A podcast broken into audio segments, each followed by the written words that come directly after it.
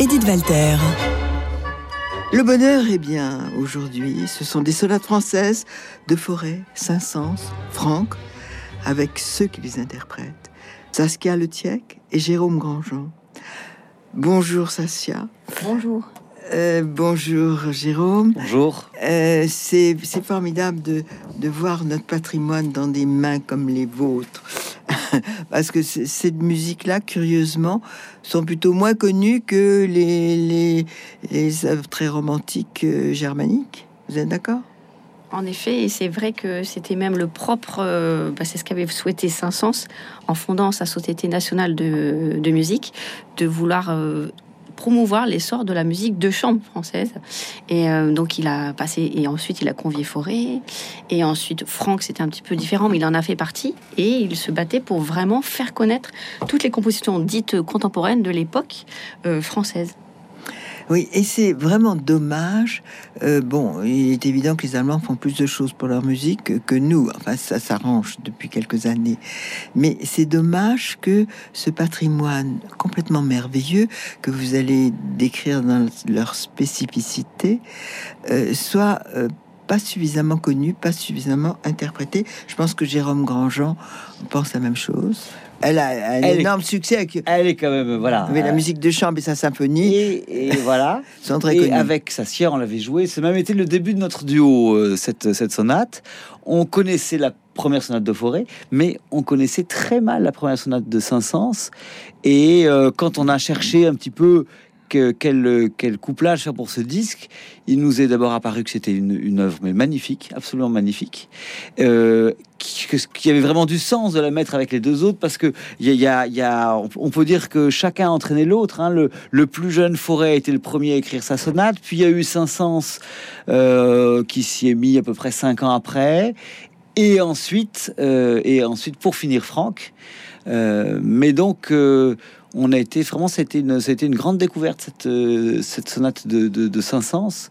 Euh, et euh, bon, comme en plus cette année on, on, on célèbre le centenaire de sa disparition, euh, on est d'autant plus heureux de, de le mettre dans ce programme, voilà, d'y participer, et, et surtout de voir que ce couplage ne, semble-t-il n'existait pas encore au disque.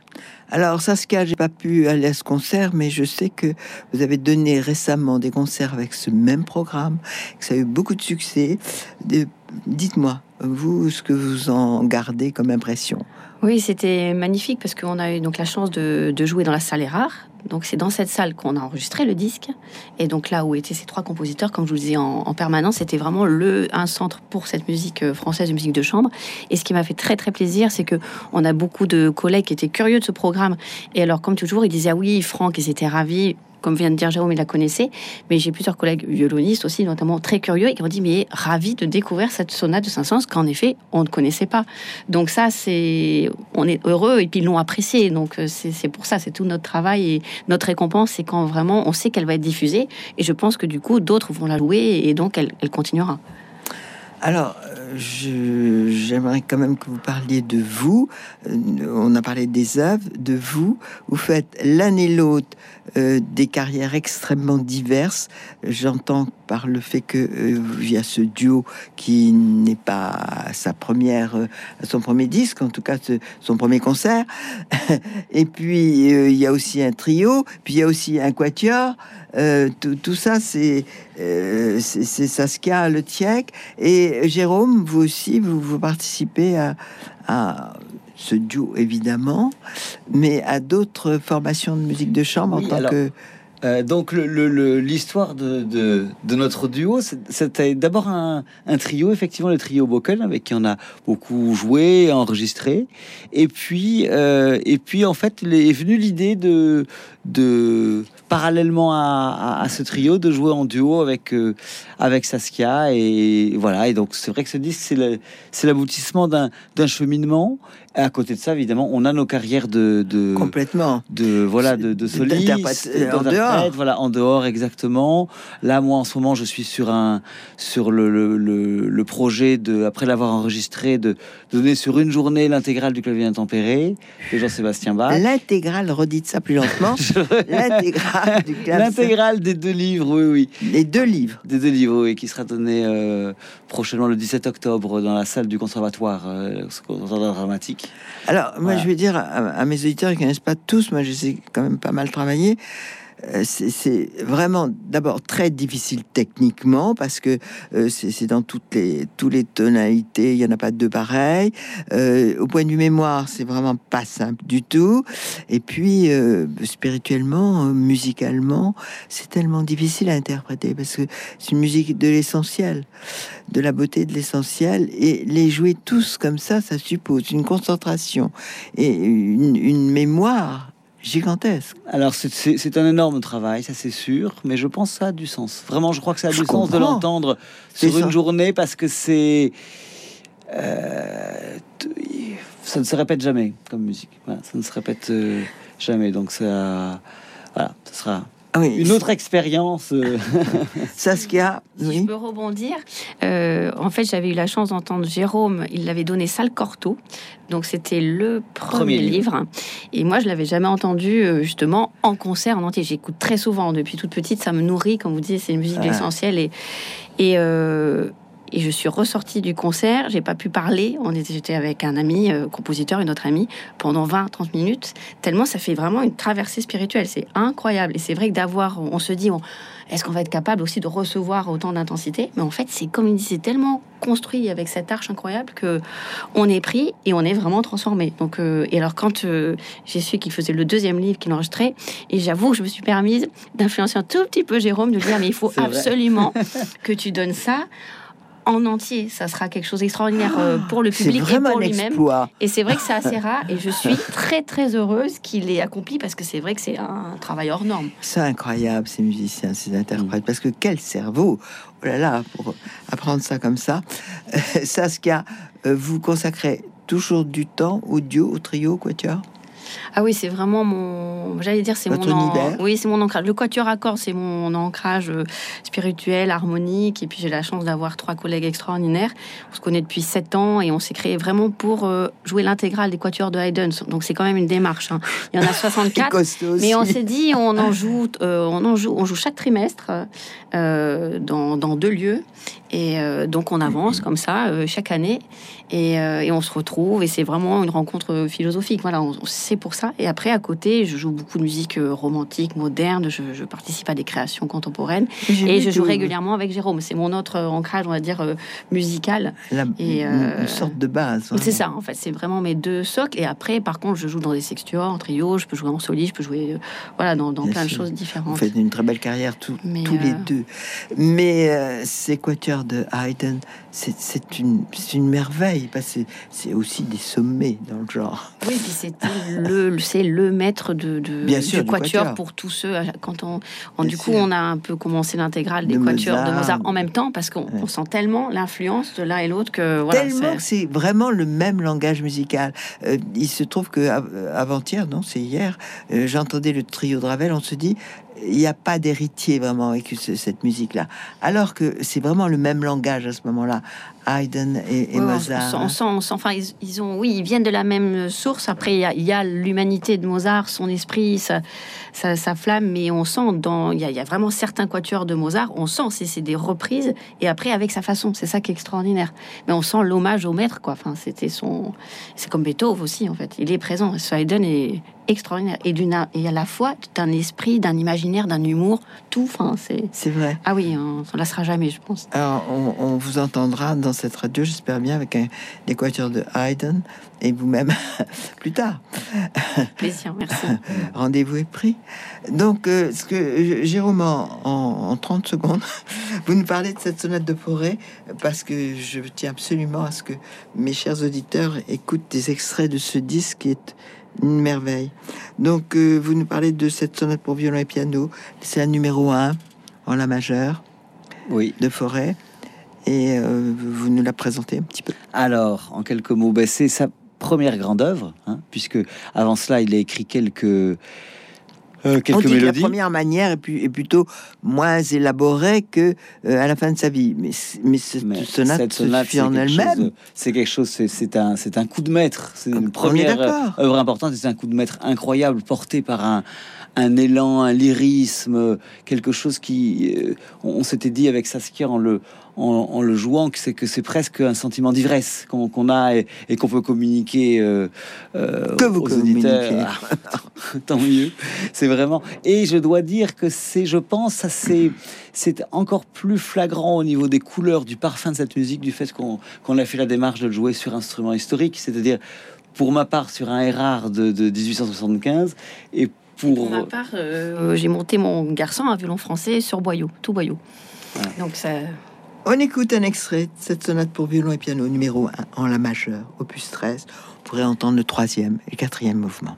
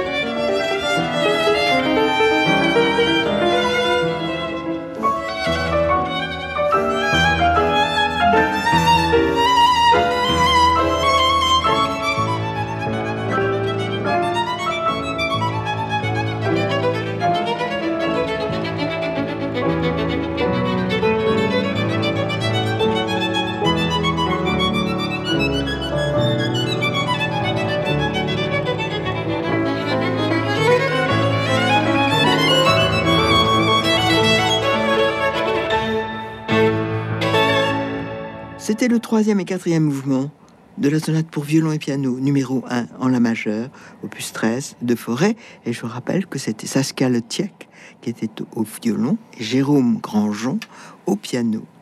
Alors, euh, vous, j'ai entendu dans une interview de vous, euh, je crois que c'est Saskia, les, raisons de regrouper ces trois sonates, euh, de, que ce soit Forêt, Saint-Saëns et Franck, qui sont sur ce disque. Dites-moi avant qu'on dise pour que les, nos auditeurs puissent euh, commander ce disque, il est chez Cascavel. C'est ça, label suisse Cascavel. Voilà, alors ça, on le trouve vraiment partout. Oui, c'est vraiment, il est très très bien distribué euh, dans tous les magasins importants, toutes les plateformes, euh, sur Internet. C'est un très bon éditeur, Cascavel. Et puis son, très beau... tout son catalogue ah, est tout, très beau. très beau et le directeur est vraiment passionné, musicien et très très professionnel. C'est un plaisir de travailler avec lui en plus. Et puis soit il se livrait, enfin c'est un très très beau travail. Alors, euh, vous, justifiez tout à fait le fait de réunir ces trois sonates de musique française pratiquement de la même époque. Oui, parce que comme disait un, petit peu avant euh, Jérôme, ben, on a l'influence déjà de Saint-Saëns, le maître de forêt, donc euh, et, Saint-Saëns ça fait énormément pour Forêt pour qu'il soit connu dans le milieu parisien, parce que Saint-Saëns avait une place énorme, il était joué partout, et donc il a énormément porté Forêt. Donc déjà par euh, et puis c'est quand même le, maître et l'élève. Après évidemment que c'est devenu un maître Forêt, mais on sent déjà dans la sonate de Forêt justement que il a tout, que le potentiel est là, et c'est comme disait Jérôme, c'est l'ivresse, c'est la jeunesse et ensuite d'entendre Saint-Saëns. Et ce qui est fou, c'est que Fauré l'a écrit avant sa sonate et Saint-Saëns a écrit une sonate après, mais avec toute sa maîtrise du grand Saint-Saëns et de, sa maîtrise euh, comme soliste pianistique. Ça sent dans le jeu. D'ailleurs, le... moi j'adore entendre Jérôme Soler parce qu'on sent la, volubilité. Ça fait l'expression. Enfin, Saint-Saëns, c'est un magnifique pianiste. Et nous aussi, c'est un plaisir à jouer. On a plein d'œuvres hein, qu'on entend tout le temps, le fameux Rondo Capriccioso, euh, et puis la Et là, c'est un autre monde, en fait, la musique de chambre de Saint-Saëns. Pour ça, j'étais très heureuse aussi de la faire, euh, de la une découverte pour tout le monde. Vraiment, je pense. Une découverte pour tout le monde. Mais je trouve que cet anniversaire de 100 ans de sa mort, c'est une, une découverte euh, pratiquement en tous les concerts. On connaît très mal Saint-Saëns. Oui, on connaît bon la, symphonie pour orgue, euh, les grandes œuvres comme ça, un opéra de, piano, un opéra. Mm. Mais même les concertos pour euh, piano ne sont pas si souvent Oui, absolument, ils sont terrifiants. Et, la musique de... pianiste. Oui, oui, la musique de chambre. Alors, les trios avec piano euh, avaient été déjà enregistrés, les sonates aussi, hein, mais mais pas pas tant que ça. Et ce qui est bien, c'est que beaucoup de personnes et beaucoup de, générations différentes se sont appropriées cette musique. Et, et après, Franck, évidemment, parce que à cette époque, c'était quand même le maître, enfin le, le, de, la musique française. Et c'est pareil, il avait une aura. Alors ce qui est marrant, c'est que c'était à la fois deux personnages très très différents, Saint-Saëns et Franck. Ils n'avaient pas tout à fait quand même euh, la même esthétique, les mêmes choix, euh, parfois philosophiques, mais une grande admiration l'un pour l'autre. Donc ils se côtoyaient, donc euh, ils ont fait tous les deux. Ils souhaitaient vraiment, ils avaient une épine, une une ferveur de, de, de, musique de chambre et puis pour la, la, la structure la structure influencé, on va dire, quand même par le langage allemand, il faut, faut l'avouer, surtout chez, chez, Franck, mais avec l'esprit euh, l'esprit français. Oui, et, et, Franck est quand même un original et a fait beaucoup pour le langage musical, pour son évolution, avec des tas de principes. Ah oui, ah oui sa, sa, classe euh, qui était, je ne veux pas dire de c'était une classe d'orgue. Il n'a pas eu de classe de composition au Conservatoire de Paris, mais elle était, euh, elle était fréquentée par tout le monde, y compris, je crois, Bizet au moment où il conçoit Carmen qui est déjà, qui est déjà, je crois, près d'une quarantaine d'années, va en auditeur libre euh, dans la dans la ah dans la dans la classe de, de, Franck, qui était vraiment un, un lieu de, de, de réflexion musicale. Euh. Il va vivre très très vieux, euh, Franck. pardon, Saint-Saëns, puisqu'il meurt en 1921 et qui. Oui, et, qu'il naît en, 35 ou 25, je me souviens plus. enfin bon, autour de 18, mais j'oublie toujours. Je enfin, c'est 25 ou 35. c'est l'un ou l'autre. euh, enfin, je oui, ça peut être, je pense, c'est 35, effectivement. 35, donc c'est une très longue vie. Et c'est étrange, ça m'a toujours étonné de me dire que cet homme a vu, mais une évolution musicale, une évolution tout court, parce que avec tous les changements politiques de ce 19e siècle, avec ce, tournant complet de, de, la fin du siècle et, et de l'avenue de l'abstraction et de l'avenue d'un langage contemporain musical tellement différent, c'est- fou, mais il est pas, il a passé ça hein, de façon imperturbable, euh, Oui. en, en étant lui-même complètement. Et, et c'est un régal de l'entendre, Saint- Saint-Saëns. C'est- C'est Saint-Saëns, c'est- c'est c'est un personnage énigmatique, hein, euh, Saint-Saëns, euh, dans, dans, dans son histoire. Dans sa musique, c'est- c'est c'est étonnant parce qu'il a d'abord été vraiment un- considéré comme très moderne. On le reprochait d'être un wagnériste. Et puis à un certain moment, évidemment, après, euh, je veux dire, il a, il a été là bien avant Debussy, il a été là après Debussy. Euh, tout d'un coup, euh, il, est passé pour euh, un peu compositeur appartenant au, au passé. Et c'est certainement participé au fait que, que sa musique en France, en tout cas, a été longuement euh, jugée. oui, euh, voilà. oui, euh, arriéré. oui, un peu, voilà, c'est ça. Et, c'est, et, et en même temps, c'est ce qui nous a frappé en, en, en la travaillant. Parce qu'elle est tellement belle en elle-même, on s'en Ah fiche. ouais. que- si Ouais. si c'est à ce moment-là que commence à parler du dodécaponisme, on s'en fiche éperdument Ouais. parce que c'est une beauté en soi. L'émotion est là. Ah, il tenait ouais. à un style très, très classique. Il est attaché vraiment à l'Antiquité, Ah ouais, aux formes anciennes. Et il voulait jamais euh, toucher Mais- à ça. Et que même- l'émotion se dégage, mais sans toucher à cette Ouais. forme. à- Il avait vraiment des principes très forts, mais ça n'empêchait pas, comme vous dites, que la poésie, l'émotion euh, soit véhiculée. Et je trouve qu'à sa manière, c'est un original.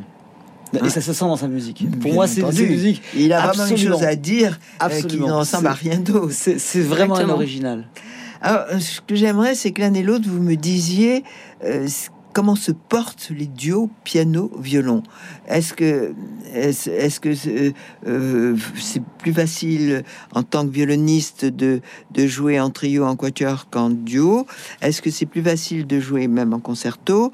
Et, et- vous, le pianiste qui avait un répertoire si vaste, est-ce que vous trouvez que euh, est-ce que votre duo, une question directe, votre duo marche très bien? Bah, comment dire Oui, je pense. Alors à la fois, c'est vrai qu'on a plus de vécu en trio avec piano. On a vraiment euh, beaucoup joué et voyagé. Et euh, moi, j'ai eu une période où j'ai fait beaucoup de, de duos, mais alors c'était il y a longtemps quand j'étais au CNSM en troisième Toute cycle. jeune, pourtant, Saskia. hein, Et euh, euh, non, non, non, encore il y a longtemps. Et, euh, et donc j'ai beaucoup joué ce répertoire. C'est pour ça aussi que j'ai eu envie après d'y retourner, parce que j'avais vraiment beaucoup étudié ce répertoire avec Christian Evaldi notamment. C'est d'une richesse incroyable. Ah oui, et puis qui- Piano, violon. Il y, a- il y a tout, il y y a la connivence, à la fois il y a quand même euh, beaucoup de, de, de- jeux expressifs, surtout si on a la chance de jouer un peu en soliste. intériorisée. Oui, et à la fois extérieur, enfin le, le- le- Oui. les deux. Il y a une communication avec le pianiste. Le pianiste a une, une très lourde partie, mais à la fois il est toujours à l'écoute. Enfin, c'est moi, c'est vraiment quelque chose qui me. Et pour dire, pour revenir à votre question, euh, là, il s'avère qu'on est porté par ce projet, et c'est vrai que je pense comme on est, comme on l'aime, qu'on est passionné, finalement, on a l'impression que les, les portes s'ouvrent parce que je pense que les. Ça passe. Ben, je pense que les personnes sentent euh, l'envie. Bon, c'est vrai qu'on y a passé beaucoup de soins, puis qu'on a quand même beaucoup de, de vécu musical maintenant. Donc, euh, on peut, et euh, je pense qu'on sent. Et donc, euh, j'ai l'impression que, oui, en tout cas, on peut, on peut se produire euh, en concert, en duo, autant qu'en trio. Euh, quatuor à cordes, c'est sûr que, bon, après, il y a d'autres lieux, c'est en- presque plus facile parfois parce qu'il n'y a pas le piano, c'est sûr. Mais le, le- le duo, le piano, les personnes, le public aime le piano. Et le mélange cordes et piano, euh, je pense qu'on s'en lassera jamais. Ouais. On Mais est- pour, pour, pardon. Non. non, non, je vous en prie, Si, Jérôme. si, alors, non, non, pour répondre à, à votre question, effectivement, je crois beaucoup maintenant que euh, ce, que ce que les gens sentent, c'est quand on propose un projet. Et je pense que notre, euh, notre projet, ces trois compositeurs, l'unité de, de, de, de temps, un peu de style, le fait qu'on les fait su- euh, sur instrument historique, ça les rare. Il y a quelque chose, euh, je pense effectivement, qui, voilà, qui, qui, qui fonctionne un petit peu. Et ensuite, pour la question de savoir si c'est plus difficile le trio, le duo, en fait, c'est difficile de répondre parce qu'il se trouve qu'on s'entend très bien avec Saskia. Donc, euh, donc ça se passe en gros toujours très bien. On vous écoute. On vous écoute euh, dans un extrait de cette sonate. On a parlé de Saint-Saëns, donc cette sonate pour piano et violon numéro 1 en ré mineur, l'opus 75. Et là aussi, j'ai choisi de faire entendre le troisième et quatrième mouvement de cette sonate de Saint-Saëns. Thank you.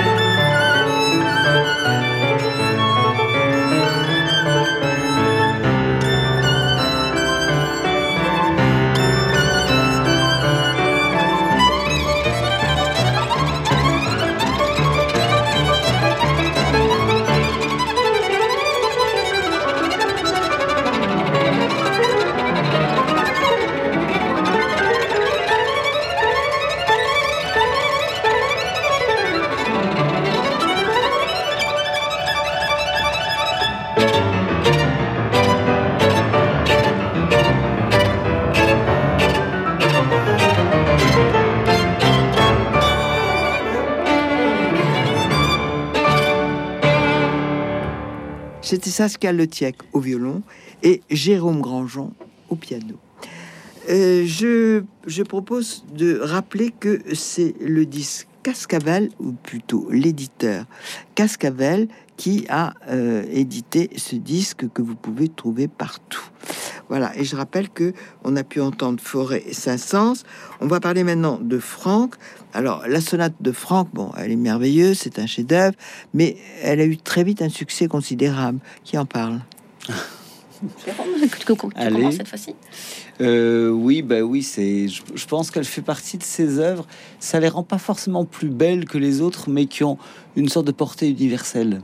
Je- C'est c'est un phare pour moi, une, une œuvre comme celle-là.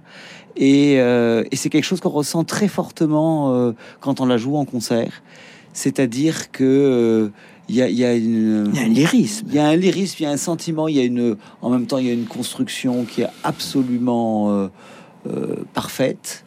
Euh, il y a quelque chose qu'on sent qui, qui passe immédiatement avec le public, qui, qui représente aussi une somme, même de quelque part peut-être de, de- de tout un style qu'il a, qu'il a, qu'il a précédé. hein. Il a mis du temps à écrire cette sonate pour violon, mais on a l'impression que après ça, euh, Hmm.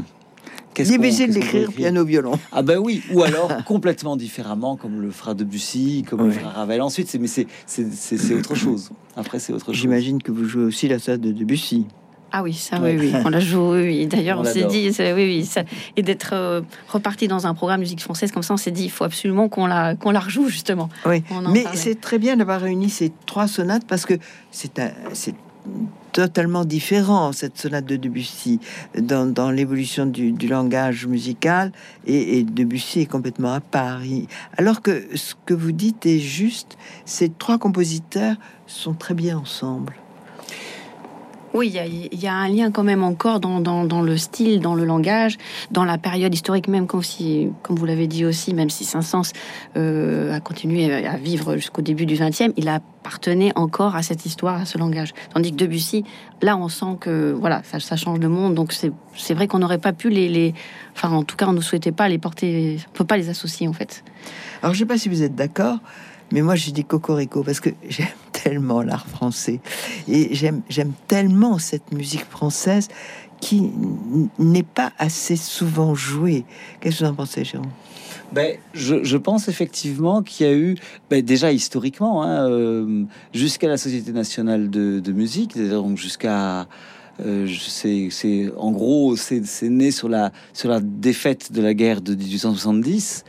Euh, ben, la musique française n'est pas sérieuse. hein. Il y a la fameuse anecdote de Brahms disant Es gibt kein französischer Komponist. Il n'y a pas de compositeur français. Euh, ce qui est, ce qui est d'ailleurs ce qu'il n'a pas pensé ensuite puisqu'il a adoré, euh, il a adoré Carmen. Il était, il l'a vu, je sais plus, 15 fois. euh, il était dingue de Carmen, ce qui est amusant.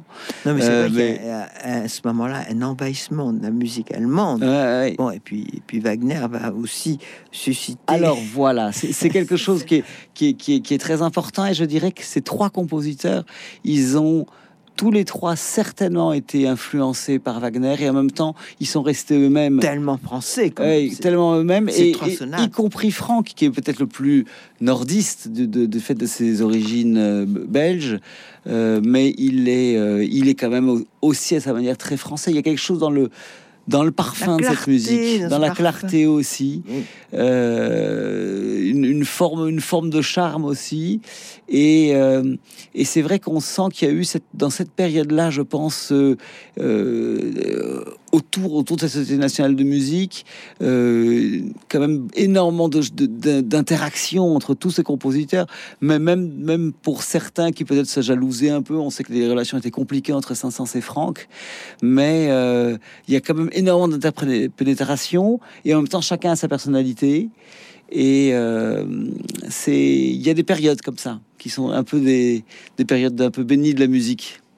Oui, et puis je dirais que euh, cette forme de musique piano, violon, c'est vraiment euh, la vie intérieure. C'est quelque chose qu'on peut entendre, qu'on peut avoir. C'est une musique de chevet, vraiment. C'est quelque chose.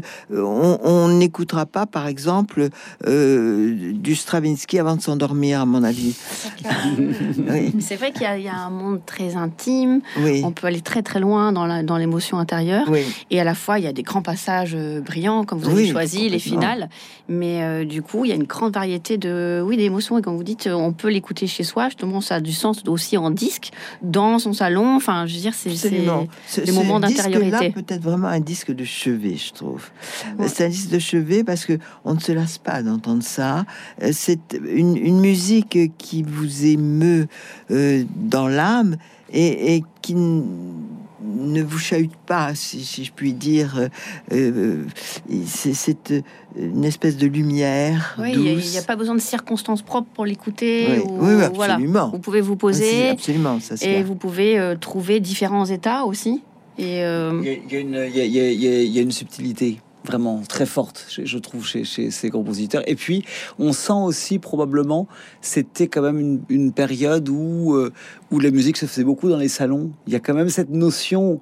Euh, alors, un salon, ça pouvait être, il y avait des salons qui étaient petits, puis il y en a qui étaient beaucoup plus grands, bien sûr. Mais il y a vraiment cette notion de partager la musique où, on pouvait être alternativement euh, dans le public, puis se retrouver au piano en train de jouer. euh, je pense que ça crée aussi un état d'esprit, une atmosphère qu'on sent, qu'on sent dans cette musique. Absolument. Je vous propose de terminer avec Franck, bien sûr. On va entendre donc euh, la sonate pour piano et violon en La majeur de Franck. Et cette fois-ci, j'ai choisi le second mouvement.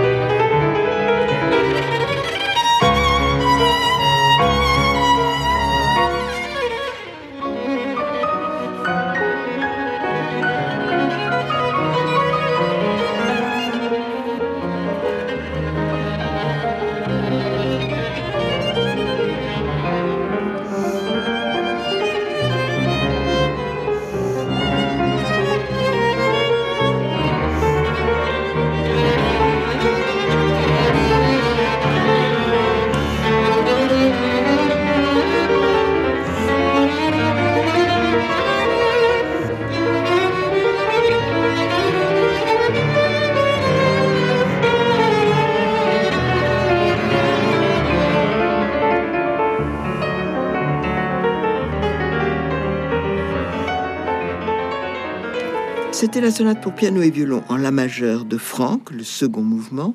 Et je rappelle que euh, ce disque qui contient Forêt, Saint-Saëns, Franck est interprété par Jérôme Grangeon au piano et Saskia Letiec au violon.